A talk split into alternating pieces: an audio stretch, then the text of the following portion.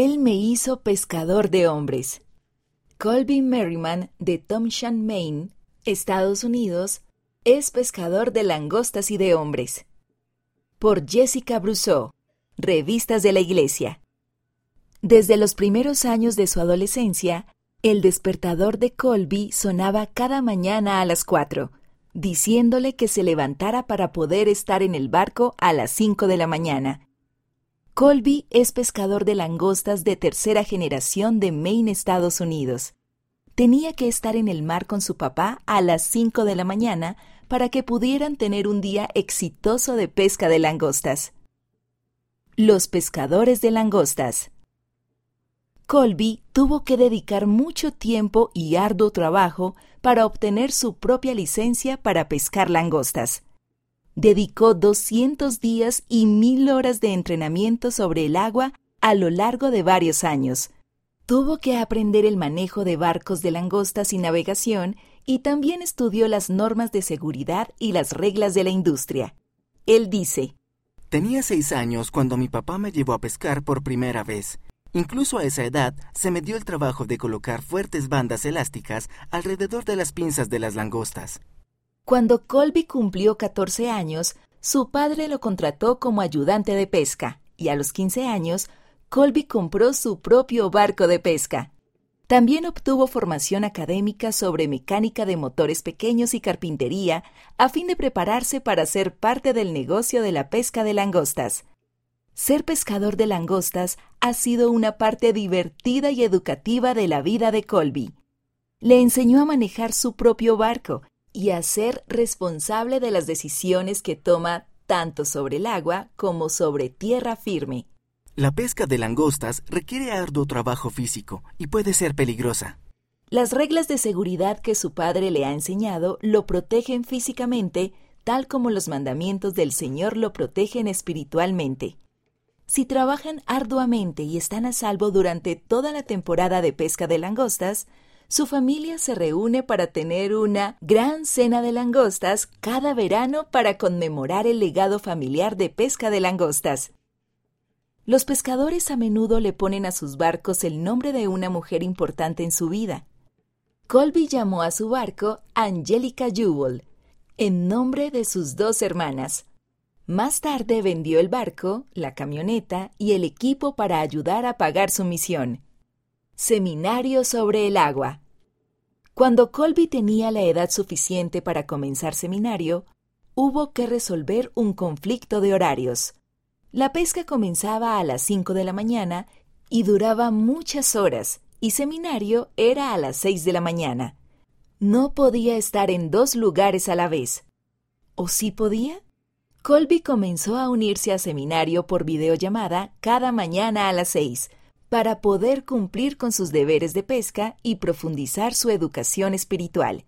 Siempre sentí que empezaba el día con un gran impulso espiritual. Me encantaba estar en el agua para seminario. Era un lugar tranquilo y pacífico, y sentía el espíritu del Señor allí. Él escuchaba y meditaba, leía las escrituras y participaba en el análisis con sus maestros y compañeros de clase. Luego, a las seis y cuarenta y cinco de la mañana, volvía a la pesca. Sin duda, seminario en un barco de pesca no siempre era lo ideal. El ruido del motor era fuerte y distraía. El agua a menudo estaba agitada y el bote estaba lleno de trabajo matutino. En ocasiones, las tormentas impedían que Colby tuviera una buena conexión para unirse a su videollamada. Asistir a seminario en el bote de langostas era difícil. Habría sido más fácil no hacerlo, pero me alegro de haber dedicado tiempo todos los días para participar en seminario. Lecciones de pesca espiritual. No todas las lecciones de Colby en el barco tenían que ver con pescar. Aprendes mucho sobre el Evangelio trabajando en el océano en un barco. Hay un sinnúmero de similitudes. Una de las cosas que mi papá me enseñó fue a confiar en el agua y en el clima, y a confiar en mi equipo de navegación. Comparó esto con seguir al Espíritu Santo a través de las tormentas de la vida, diciendo que el Espíritu Santo funciona como nuestro equipo de navegación. Ahora entiendo por qué es tan importante aprender a escuchar y a seguir las impresiones del Espíritu Santo y la voz del Señor. No creo que siempre sea fácil ser discípulo de Jesucristo, pero creo que vale la pena. Pescadores de Hombres. Ahora Colby presta servicio como misionero de tiempo completo en la misión Utah Provo. Realmente está experimentando lo que significa ser pescador de hombres. Cristo llamó a pescadores comunes y corrientes para que fueran sus apóstoles y ayudaran a predicar su evangelio. Colby, ahora él del Merriman, dice, Eso me ayuda a saber que una persona común y corriente como yo puede seguir al Salvador cuando Él lo llama. Siento una conexión con el Salvador de que Él me ha llamado para ser un pescador de hombres, para lanzar una red de luz del Evangelio y captar la atención de aquellos que están listos para seguirlo.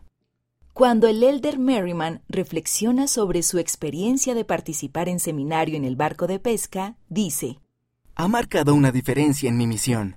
Su clase de seminario le enseñó muchos relatos valiosos de las escrituras. Esos relatos y lecciones, a su vez, lo han preparado para enseñar el Evangelio por el Espíritu. Cada día utilizo las lecciones que aprendí en seminario. El elder Merriman también reconoce la influencia espiritual de su madre para llevar a su propia familia al Evangelio. Él dice, Mi madre fue la primera pescadora de hombres. Compartió la luz del Evangelio con mi papá. Gracias a ella, nuestra familia ha disfrutado de las bendiciones del templo y del Evangelio de Jesucristo en nuestro hogar. Sé que el Evangelio restaurado de Jesucristo es verdadero. Cambia vidas para bien. He visto que ha sucedido con personas a las que he enseñado en la misión. Seguir el Evangelio me ha ayudado a arrepentirme y a acercarme más a Jesucristo.